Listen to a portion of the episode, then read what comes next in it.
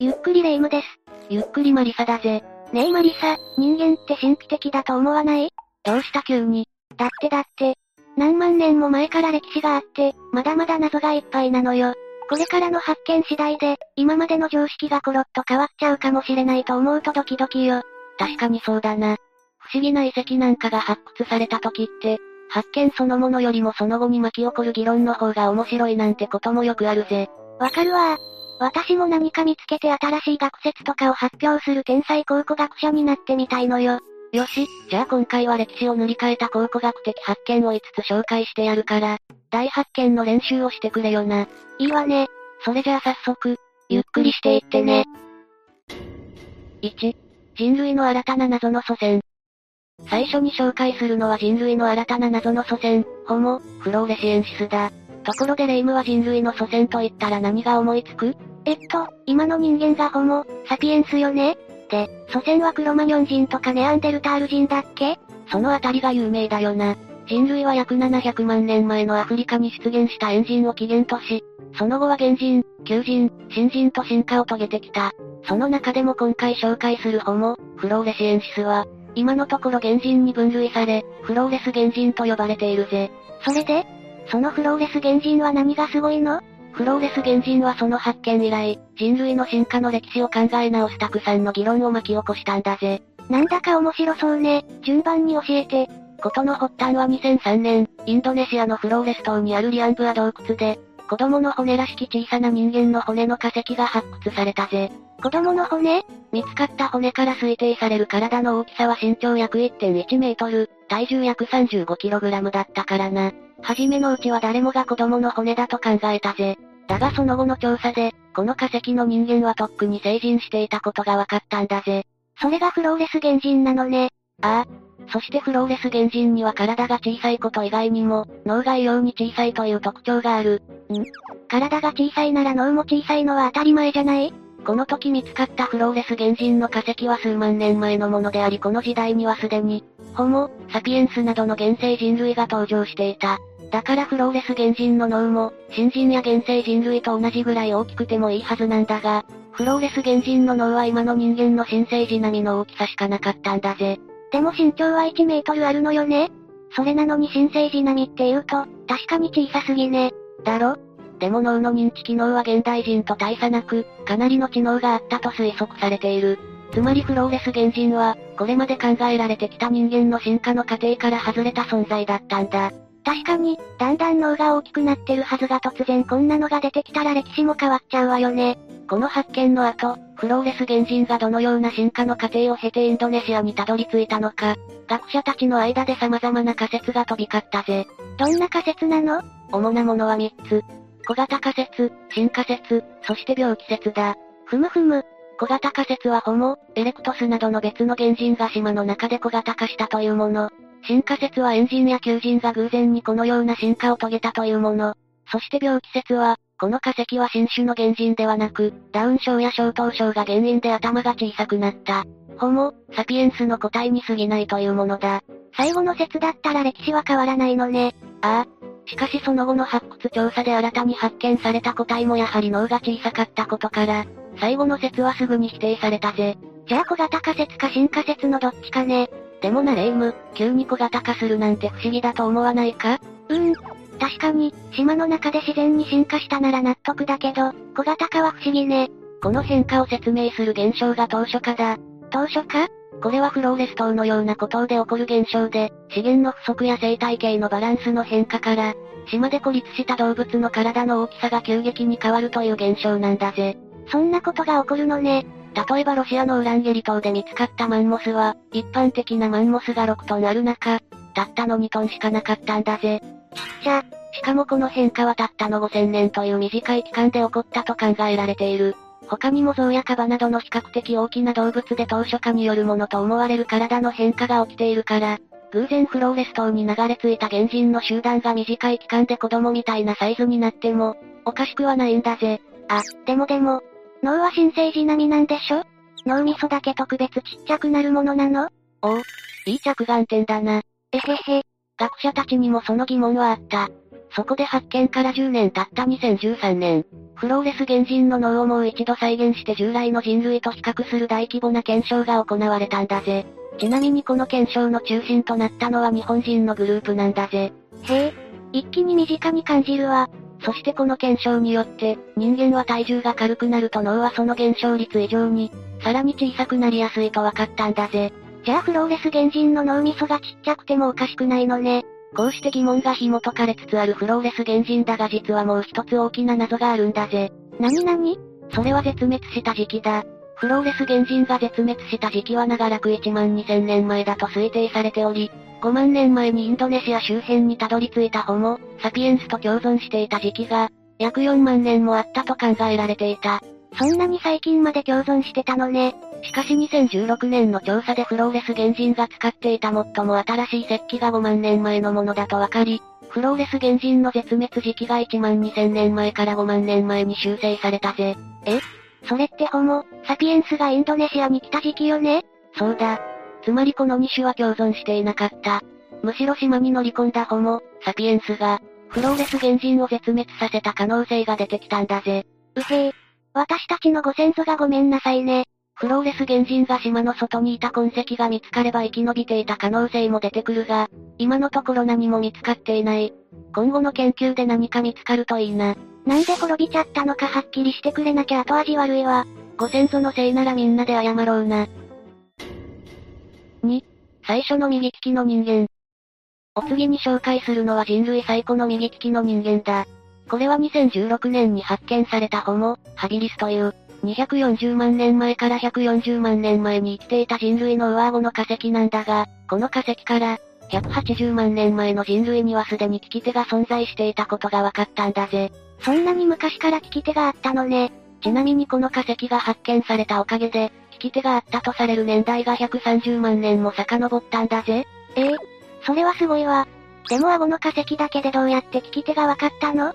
ホモ、ハビリスはエンジンと原人の中間的な進化段階にあったんだが、もうすでに高度な石器を作ることができ食事などの日常生活で道具を使っていたんだ。そして初期の人類の食事では、口に加えた食料を利き手じゃない方で引っ張り、利き手でナイフのような道具を持って、引っ張った食料を切るようにして食べていたぜ。自分の歯だけじゃ噛み切れないから道具を使っていたのね。そうやって食べていると歯の表面に斜めの傷が残る。右利きだと左上から右下に、左利きだと右上から左下に向けて傷が残るようだな。なるほど、その傷を見れば利き手がわかるのね。そういうことだ。しかもこれは単なる利き手の発見にとどまらない。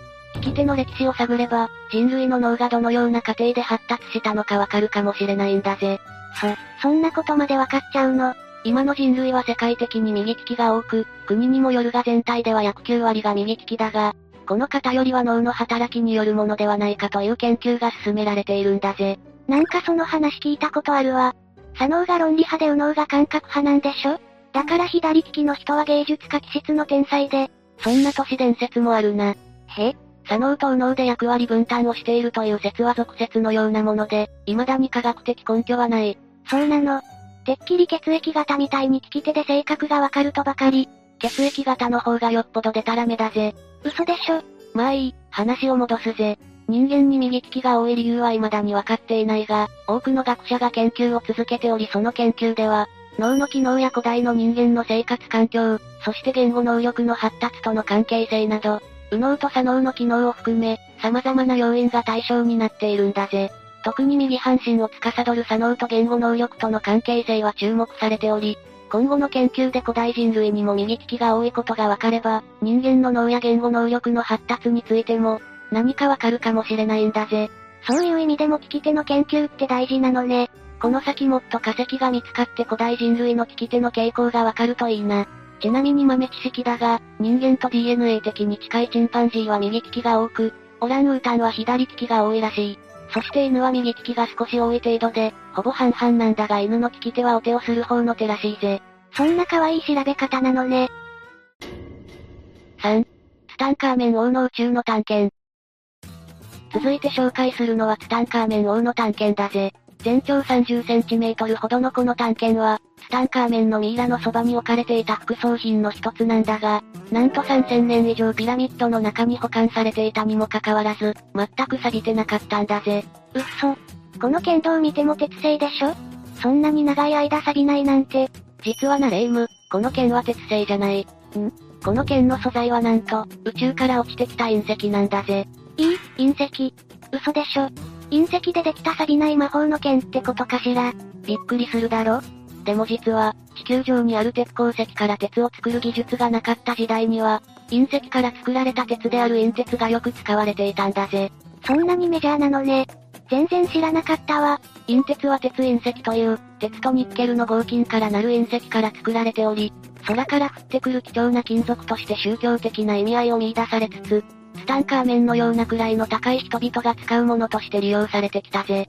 鉄とニッケルでできてるから普通の鉄とは成分が違うのね。研究者たちもニッケルの含有量から隕石由来の金属だと気づいたようだな。しかもエジプト周辺の地域に落ちた過去の隕石の成分まで調査して、探検の鉄と成分が似ている隕石が実在するということまで突き止めたんだぜ。そこまで調べるのね。鉄の精錬技術がなかった時代、エジプトに限らず、チベットやメソポタミアでも隕鉄は使われていた。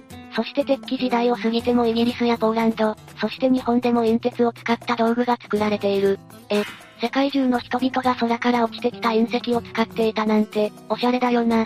ちょ、ちょっと待って。日本でも隕石が使われてたの？ああ、有名なのが明治時代に作られた郵政塔だな。外交官の榎本武明がロシアで見た隕鉄の件に感動して、日本に帰国後鉄隕石を探したそうだ。そして見つけたのが富山県の民家にあった漬物石。これが偶然にも鉄隕石だったんだぜ。